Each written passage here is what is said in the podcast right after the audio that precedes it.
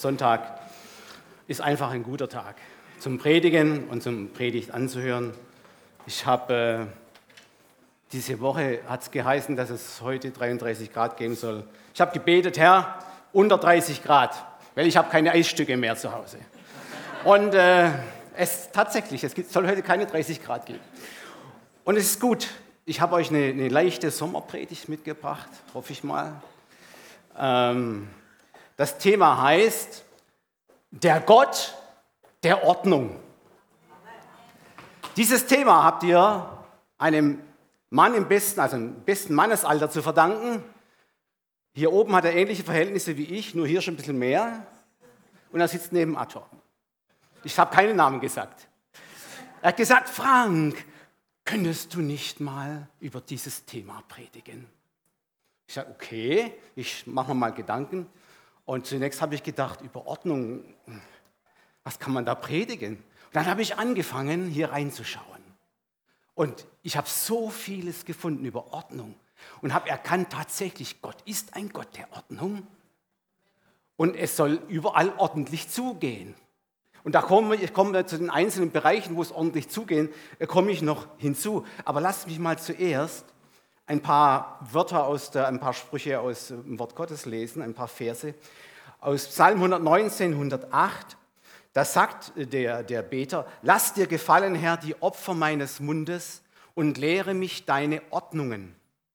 Dann springen wir ins Neue Testament gleich und da steht in 1. Korinther 14, 33, denn Gott ist nicht ein Gott der Unordnung, nein, er ist ein Gott des Friedens.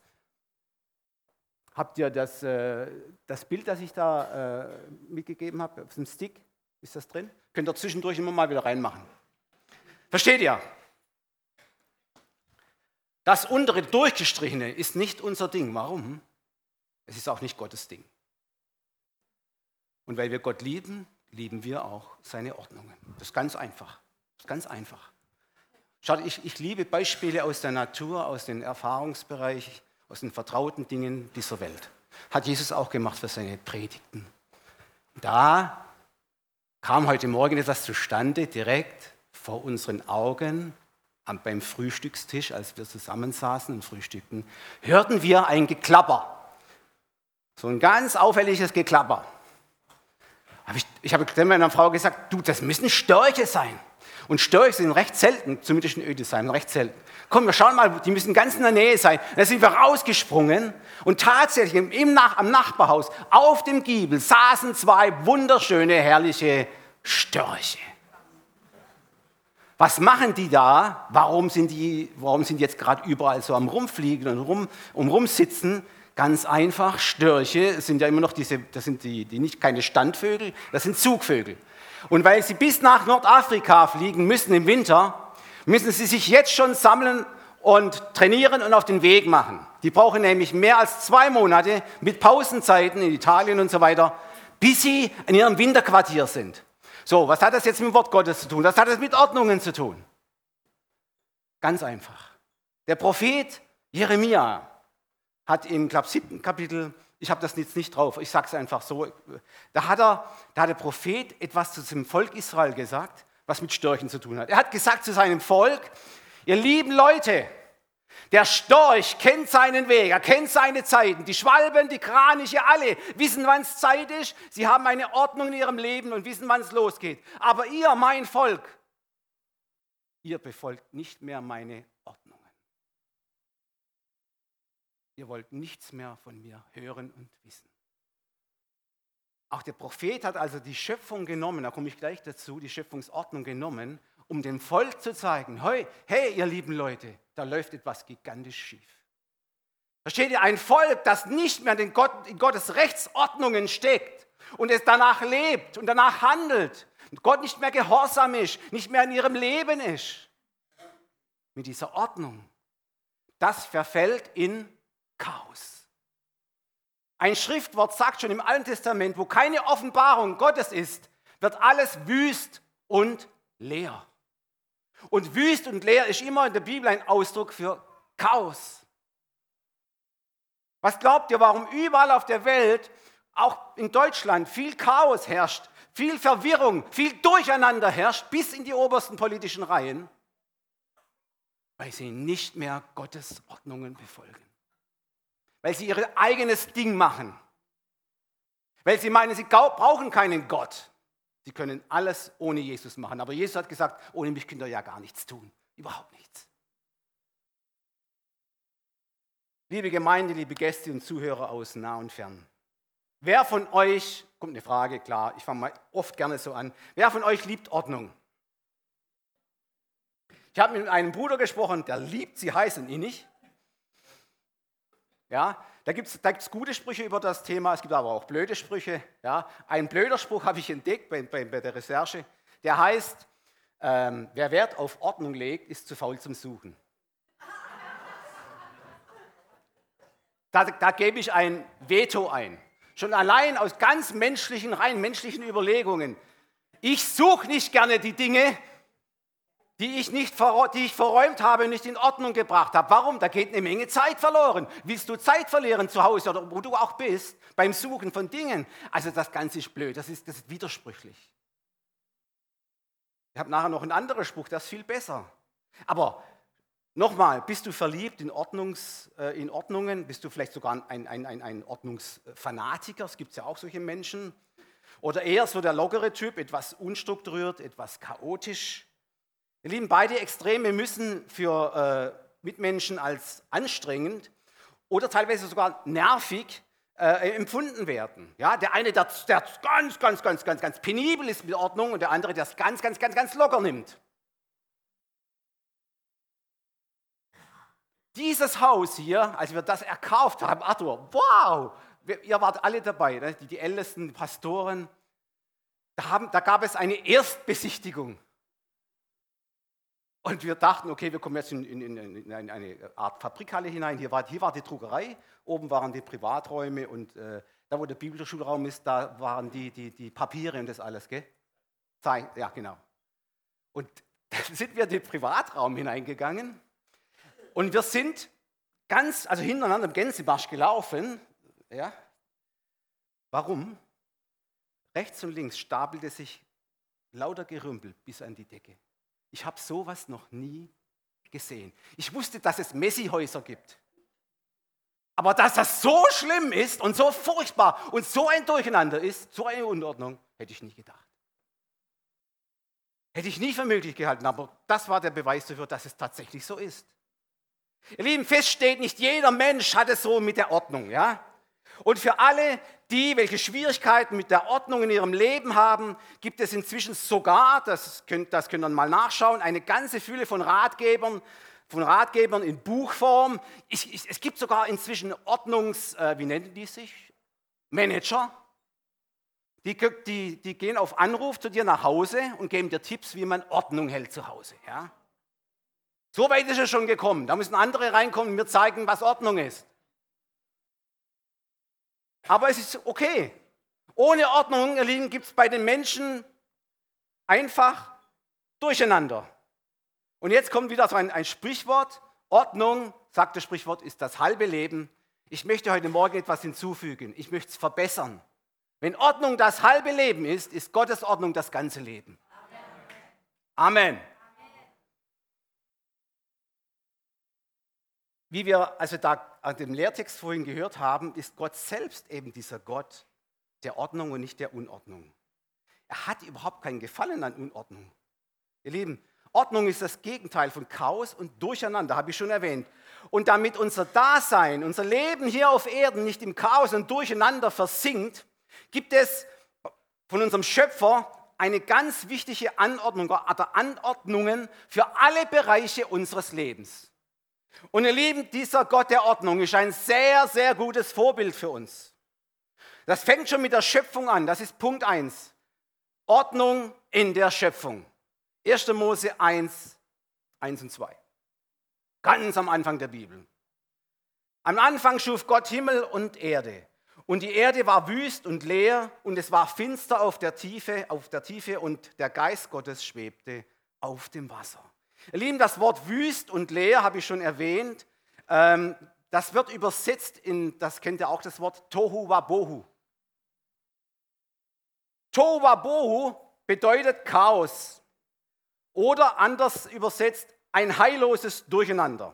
Chaos ist hier mit Dunkelheit und angstbesetzter Bedrohung gleichgesetzt, der Übersetzung nach. Also dunkel, wüst, leer. Ist nichts Angenehmes.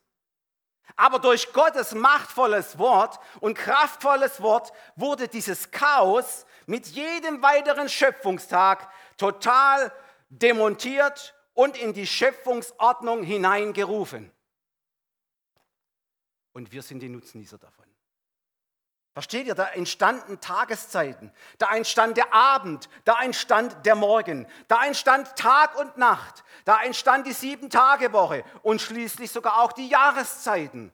Danach folgten die Pflanzen, die Tiere, welche alle nach ihrer Art, steht hier, nach ihrer Ordnung geschaffen wurden. Und schließlich kam der Mensch. Er schuf Mann und Frau. Ihr Lieben, und diese Ordnungen bekamen von Gott ein spitze Zeugnis. Es ist gerade Zeugniszeit, ja, wer, wer Kinder hat, jetzt ist gerade spannend. Aber Gott hat selbst seiner Schöpfungsordnung ein spitze Zeugnis gegeben. Er hat gesagt, es ist sehr gut. Spitze, super. Summa cum laude für Gott, Schöpfung. Ja? Er hat alles wunderbar in seinen Ordnungen gemacht.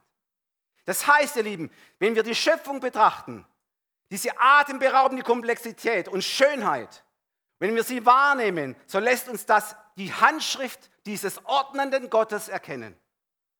Römer 1,20 schreibt Paulus so, denn Gottes unsichtbares Wesen, das ist seine ewige Kraft und Gottheit, wird seit der Schöpfung der Welt ersehen aus seinen Werken, wenn man sie wahrnimmt, sodass kein Mensch eine Entschuldigung hat. Ihr Lieben, der von Gott verordnete Ablauf in der Schöpfung von Tag und Nacht, von Saat und Ernte, von Arbeit und Ausruhen, das gibt doch uns Menschen diese, diese notwendige Sicherheit und Verlässlichkeit, damit wir ein geordnetes Leben von Arbeit und Ruhepausen haben. Stimmt's? Genau das sagt das Wort. In Psalm 104, 22 und 23. Wenn aber die Sonne untergeht Nee, aufgeht. Wenn aber die Sonne aufgeht, heben sie sich davon, das sind die wilden Tiere, und legen sich in ihre Höhlen. So geht der Mensch dann an seine Arbeit und an sein Werk bis zum Abend. Das ist doch für uns eine ganz sinnvolle Geschichte, oder? Dass diese Ordnung entstanden ist. Der Mensch ist dazu geschaffen, nachts zu schlafen und tagsüber zu arbeiten und abends zu ruhen. Viele Ärzte sagen, Schichtarbeit und vor allen Dingen Nachtschichtarbeit ist ungesund. Leider kommt man nicht drum herum heutzutage. Ich weiß. Leider nicht. Aber es ist und bleibt ungesund auf die Dauer. Und ihr Lieben, diese selbe Verlässlichkeit und Sicherheit haben wir Menschen auch durch die von Gott selbst verordneten Naturgesetze. Zum Beispiel die Erdanziehungskraft bleibt immer erhalten. Die Schwerkraft, sie bleibt immer erhalten. Die Corioliskraft, das ist die Erddrehung, bleibt immer erhalten.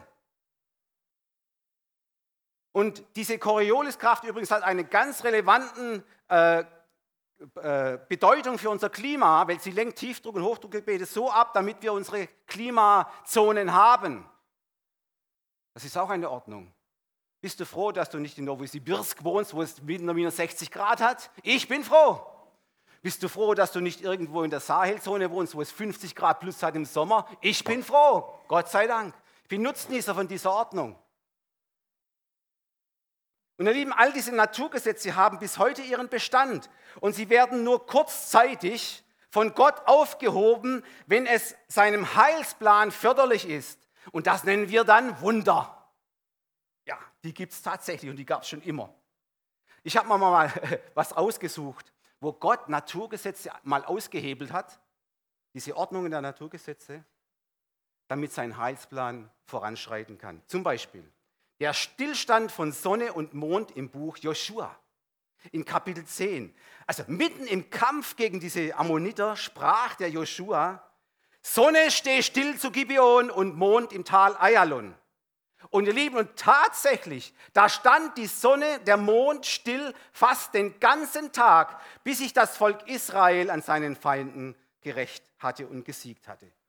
Wissenschaftlich korrekt ist das nicht ausgedrückt. Sonne steht still und, Mond steht still zu Ayalon. Da hat einfach die Erdrehung für eine Zeit lang auf, aufgehört. Weil es dauerte fast 24 Stunden, als Sonne und Mond stillstanden. Man sagt ja im, im Volksdeutsch, im Umgangssprache, die Sonne geht unter und auf. Das stimmt nicht, das ist wissenschaftlich nicht korrekt. Die Sonne steht immer fest, sie ist ein Fixstern. Nur die Erde dreht sich. Und deshalb gibt es Aufgänge und Untergänge. Ja? So muss man das natürlich sehen. Dann noch was habe ich gefunden. Gott kann auch eine Axt im Wasser schwimmen lassen. Wir wissen von der Schwerkraft, das ist unmöglich, nicht? Das Naturgesetz sagt, nein, wenn Eisen ins Wasser fällt, sauft sofort ab. Ja? Aber da war es im Heilsplan von Gott wieder mal notwendig, in 2. Könige 6 könnt ihr mal nachlesen, dass da eine Axt fiel und der Prophet gesagt hat, sie wird schwimmen, heb sie wieder auf. Eine Axt war damals ein sehr wertvolles Werkzeug. Und wisst ihr, das geht noch verrückter. Gott hat sogar einmal einen Esel sprechen lassen, ja, in verständlichem Sprache. Auch das ist ein Naturgesetz, dass ein Esel nur IA rausbringt, ja, aber er, er kann auch dieses Naturgesetz brechen. Lieben, in der Regel können wir uns auf Gottes Schöpfungsverordnung immer felsenfest verlassen und, und wir dürfen sogar unseren Nutzen daraus ziehen. Wenn ich als Gärtner einen Apfelbaum pflanze, wird niemals Birnen darauf wachsen. Ja? Da kann ich mich darauf verlassen. Ja? Ich kann mich darauf verlassen, dass nach Sommer Herbst kommt, nach Herbst Winter. Ich kann mich darauf verlassen, dass es im Sommer warm ist und im Winter kalt ist. Ich kann mich felsenfest darauf verlassen. Gottes Ordnungen geben uns Sicherheit, Verlässlichkeit. Halten wir fest, Gottes Ordnungen in der Schöpfung geben uns Menschen Sicherheit, Festigkeit, Verlässlichkeit. Bis heute fließt das Wasser immer vom Berg runter ins Tal, stimmt's? Da können wir wunderbar Wasserkraftwerke bauen und Strom gewinnen. Da können wir uns drauf verlassen. Diese Ordnung bleibt. Wenn du stolperst, wirst du immer nach unten fliegen und nicht zu den Sternen. Die Schwerkraft wirkt. Also stolpere nicht, ja? Das ist, das, ist doch wunderbar. Dass wir, dass wir so eine Sicherheit bekommen durch Gottes Ordnungen. Jetzt wird es theologisch. Gottes Ordnung geht durch die ganze Schrift hindurch, durch das ganze Wort, auch was die Priesterschaft angeht. Lieben, das ist wohl einleuchtend. Ordnungen entstehen durch bestimmte Regelungen und Abläufe.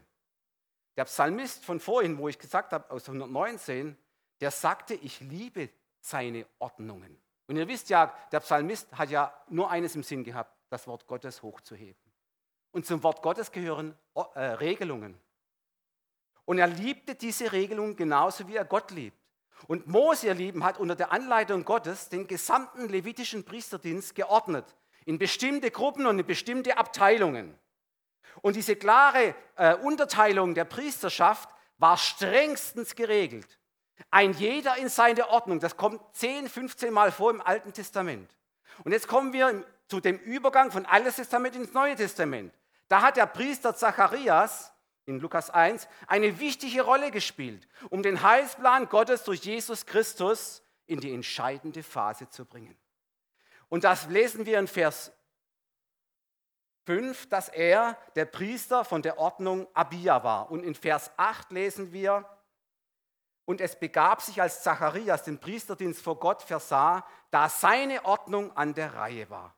Seht ihr, Gott benutzt hier eigentlich etwas völlig Unspektakuläres am Anfang der Weihnachtsgeschichte. Völlig unspektakulär. Da kommt ein Priester, er war von der Abia-Ordnung und er hatte jetzt, hatte er jetzt von Gott verordneten Dienst, das Räucheropfer darzubringen. Und ihr wisst ja, was daraus entstanden ist. Das Wunder von Weihnachten. Jesus Christus, der Erretter und Erlöser, der Heiland der Welt, kam zu uns auf die Erde. Das feiern wir jedes Jahr. Und ihr Lieben, apropos Jesus Christus, es gibt nur einen Priesterdienst oder ein Priesteramt, das dem Priesteramt Aarons übergeordnet ist.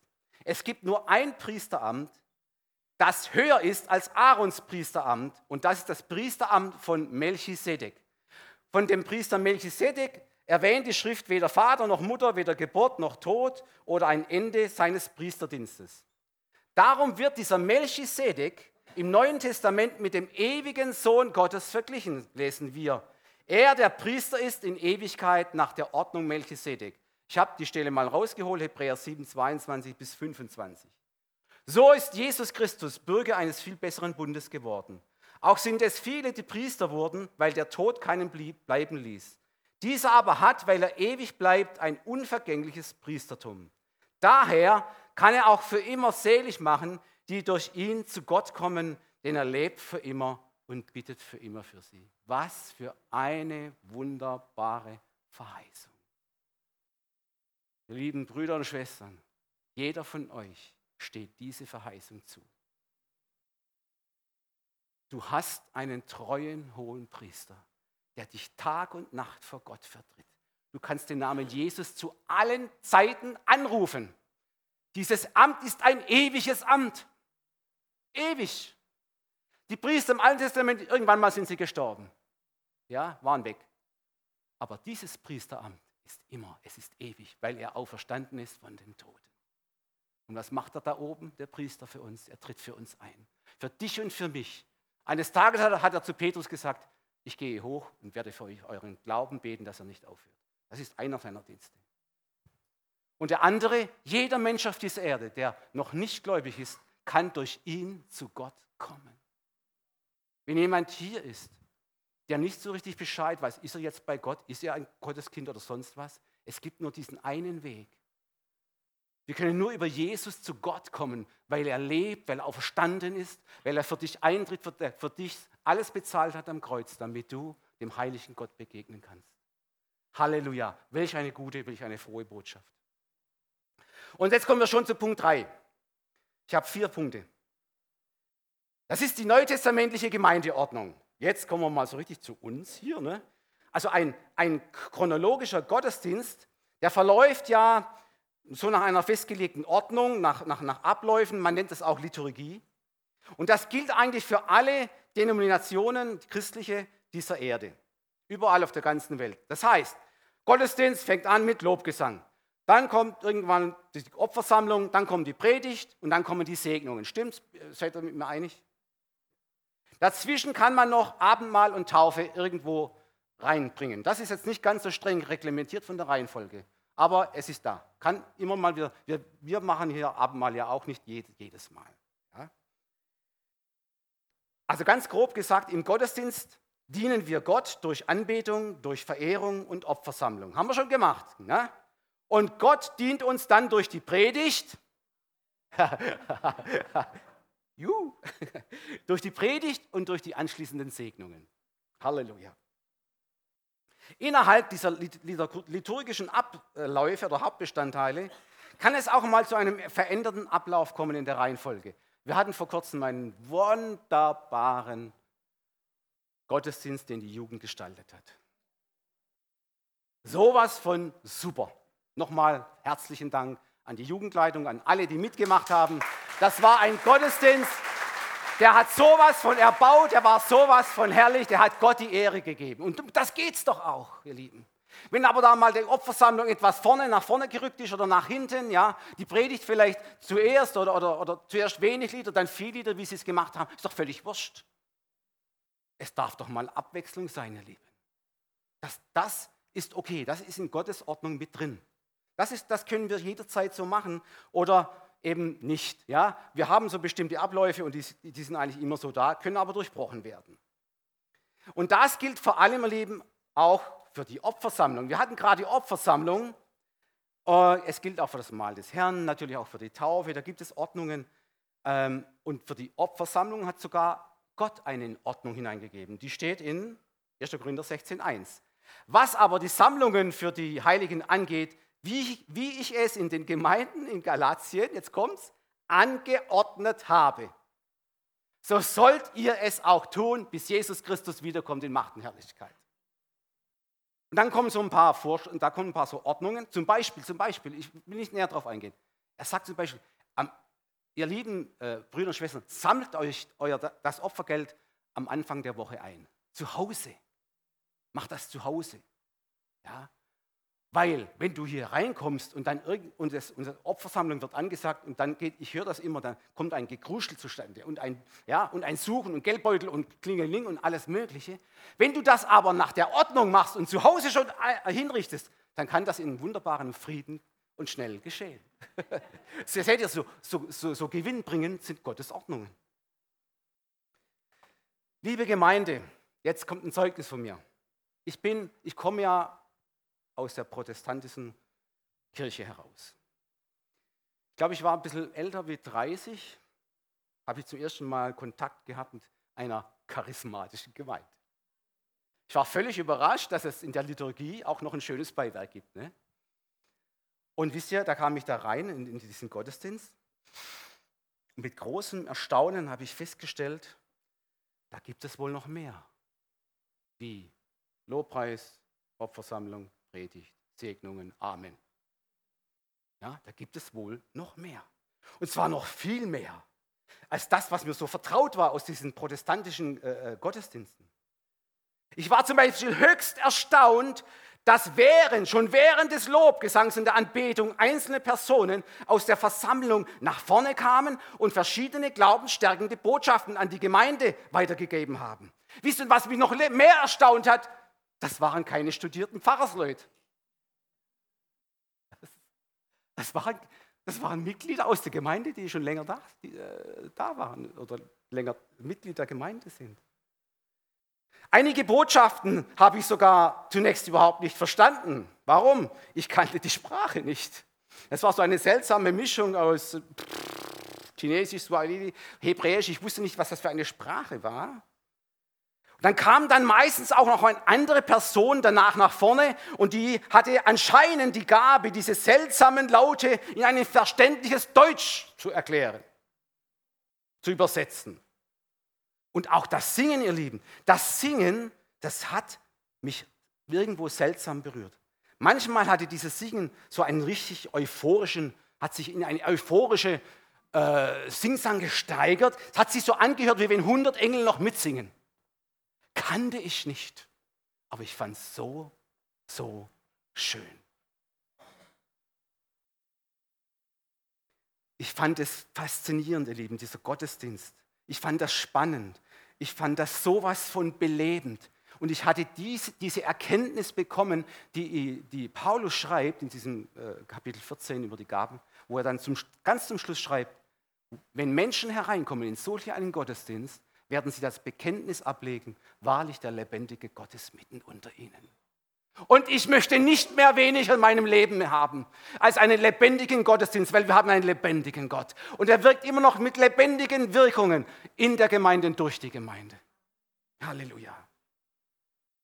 Das waren meine ersten Erfahrungen mit, der sogenannten, mit den sogenannten Charismen. Die Bibel sagt, es sind die Gaben des Heiligen Geistes. Je nach Zählweise und Bestimmung gibt es neun bis elf, manche sagen sogar 15, 18 bis 19 verschiedene Gaben des Heiligen Geistes, welche sich im Gottesdienst so offenbaren können. In 1. Korinther 12 finden wir eine fast vollständige Auflistung dieser Gaben. Römer 12 hat auch noch ein paar dabei. Gleichzeitig erklärt äh, auch Paulus, welche dieser Gaben sich im Gottesdienst besonders offenbaren und warum sie sich offenbaren. Er schreibt in 1. Korinther 12, Vers 7, in einem jeden offenbart sich der Geist zum Nutzen aller aller. Also die Gaben sind da, damit jeder, der hier reinkommt, erbaut wird, gestärkt wird, getröstet wird, berührt wird, wiederhergestellt wird. Schon vor der Predigt, stell dir mal das vor. Spricht Gott zur Gemeinde durch die Gaben des Heiligen Geistes. Das Wort Erkenntnis des Glaubens und so weiter. Ich mache da Weissagung, alles, ja. Prophetie, äh, äh, das kennen wir. Die meisten wissen, um was es geht. Ihr Lieben, die korinthische Gemeinde hatte diese Gaben in einer sehr, sehr großen Machtfülle bei sich. Die waren so reich gesegnet mit diesen Gaben des Heiligen Geistes. Und doch, wenn man dann das verfolgt, was Paulus da den Korinthern so alles schreibt über die Gaben, ging da irgendetwas ganz schief. Diese Gaben, die ja Gott gegeben hat, damit die Gemeinde gesegnet wird, die liefen irgendwie total ins Leere. Sie konnten die Gemeinde gar nicht erreichen. Warum? Da ging es zu, ich sage es mal ein bisschen provokant, wie in einem Hühnerhaufen. Da gackerte alles durcheinander, versteht ihr? Keiner hielt sich mit seiner Gabe zurück. Der hatte da was, da was und überall war Stimmengewirr. Und es ging drauf und, drauf und rüber, sagt man hier, ja. Und niemand hat, hat, mehr verstanden, was eigentlich, was geht da über ab, was geht da überhaupt ab. Niemand hat die Botschaften mehr verstanden. Niemand konnte das zuordnen oder einordnen in seinem Leben. Ihr Lieben, das sollte nicht so sein. Da wurde Paulus klar, dieses Durcheinander muss geregelt und geordnet werden. Und das war ihm dann drei Kapitel wert, hier Ordnung hineinzubringen. Und in Kapitel 14, 33 haben wir ja gelesen, da steht es auch wirklich in dieser Kernaussage zu diesem Thema, er sagt, Gott ist nicht ein Gott der Unordnung, sondern des Friedens. Und dann zum Schluss in Vers 40 sagt er noch, lasst aber alles anständig und ordentlich zugehen. Ihr Lieben, ist euch etwas bewusst geworden? Selbst die größten Segnungen Gottes können nicht greifen, wenn es in Unordnung geschieht. Wenn wir daraus ein Durcheinander machen. Darum seid froh, dass die Leiterschaft dafür sorgt, dass auch diese wunderbaren Gaben ankommen, indem eine Ordnung, die biblische Ordnung weitergegeben wird. Nicht mehr wie zwei oder drei, nicht? Da hat ja Paulus gesagt. Warum? Ja, da geht Zeit verloren. Da geht viel Zeit verloren. Können gute Botschaften sein, geht viel Zeit verloren und der Prediger will ja auch noch was sagen, nicht? Versteht ihr? Alles hat seinen Rahmen, hat seine Ordnung, hat seinen Ablauf. Und dann wird der Gottesdienst wirklich erbaulich sein und segensreich sein.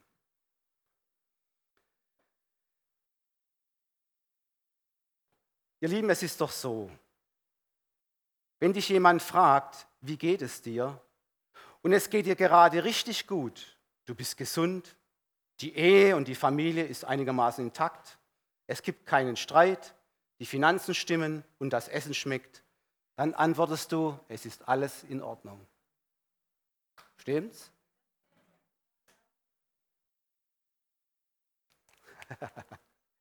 Das führt mich jetzt zum vierten Punkt, zum letzten Punkt. Ihr Lieben, dieses Prinzip von Ordnung und Frieden kommt jetzt ganz pragmatisch zu uns. Ich nenne es mal so die häusliche Ordnung. Halleluja, jetzt geht es richtig ans Eingemachte.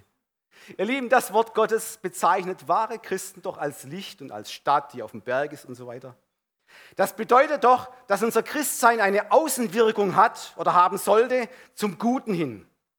Und das umfasst alle Bereiche unseres Lebens. So auch die Orte, die wir so gestalten um uns herum, wo wir leben, wo wir arbeiten, wo wir sozusagen unser Leben verbringen. Und ihr Lieben, und das ist unsere Visitenkarte. So wie die Schöpfung Gottes die Visitenkarte seiner Ordnung ist, so sind unsere, unsere, unsere häuslichen Bereiche die Visitenkarte für andere Menschen für Ordnung.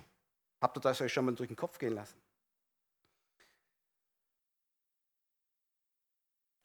Joshua zum Beispiel, ihr Lieben, er bezieht sein Haus mit in den täglichen Gottesdienst mit ein. Ein berühmter Vers, Joshua 24, 15. Ich aber und mein Haus wollen dem Herrn dienen. Ich habe ein paar Beispiele herausgekramt aus der Bibel. Zum Beispiel, als Laban, der Bote Abrahams, so sich ins Haus einlud, sagte er zu ihm folgendes: Pass auf. Er sagt: Komm herein in mein Haus, ja, komm herein. Gesegneter des Herrn. Warum stehst du draußen? Denn ich habe das Haus aufgeräumt und für die Kamele ist Platz. Hätte er es nicht aufgeräumt gehabt, hätte er keinen Platz gehabt. Hätte er für die Kamele nicht äh, einen Pfahl dahingestellt zum Anbinden, hätte er keinen Platz.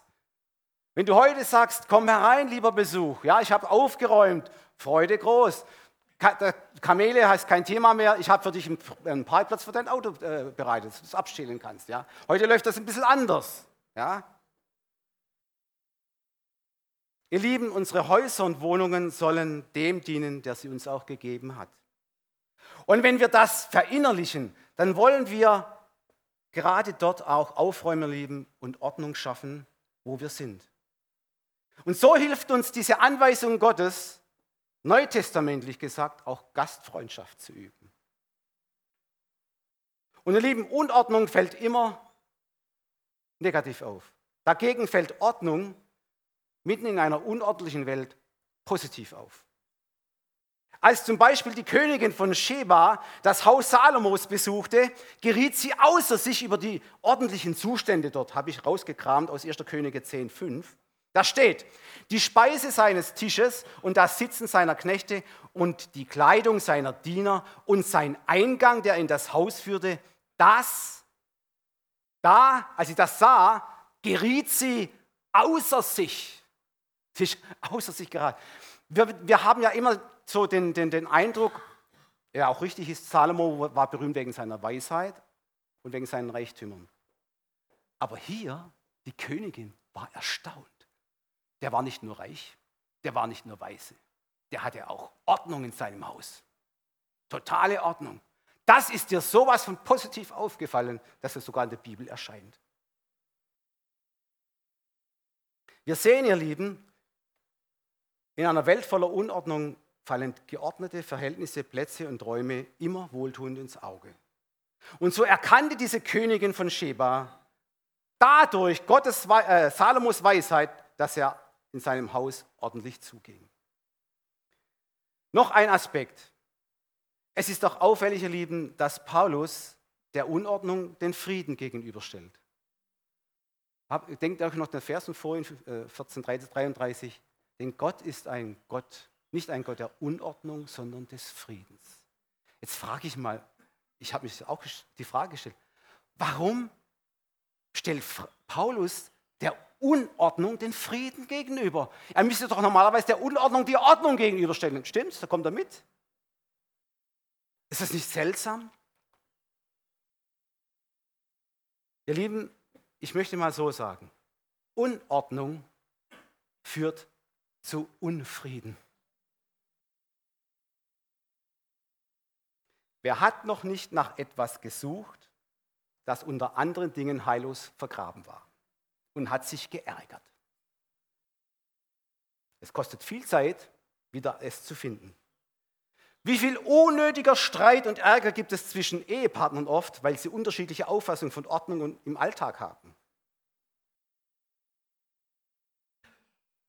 Ah, kann ich schon ein Stück weit bestätigen.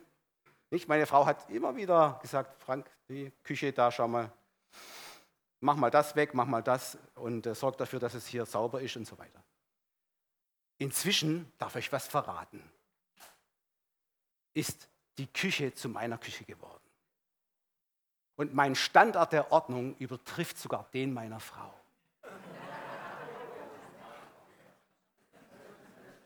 Ich möchte die, euch Frauen, euch Ehefrauen ermutigen. Männer sind formbar. Männer sind veränderbar. Auch was Ordnung angeht. Amen. Warum? Weil, weil, weil Unordnung führt immer zu Unfrieden. Schaut mal, Gott selbst bezeichnet sich an vielen Stellen in seinem Wort als ein Gott des Friedens und damit auch ein Gott der Ordnung. Ist das nicht Grund genug, ihr Lieben, Ordnung zu halten in unseren Häusern, bei unserer Arbeit und überall dort, wo wir von Gott einfach so hingestellt werden? Das fällt auf. Wer Gott liebt, liebe Gemeinde, der liebt seine Ordnung. Und Ordnung hat was mit Verlässlichkeit zu tun. Mit Pünktlichkeit hat es auch zu tun. Weil nur über Pünktlichkeit und Verlässlichkeit kommen Ordnungen zustande. Und meine Gottesdienstordnung sagt, Predigt nicht länger als eine 30, 40 Minuten, damit nachher keinen Stress gibt, wenn wir noch singen wollen und die Segnungen empfangen wollen im Gebet. Deshalb sage ich jetzt einfach mal Amen.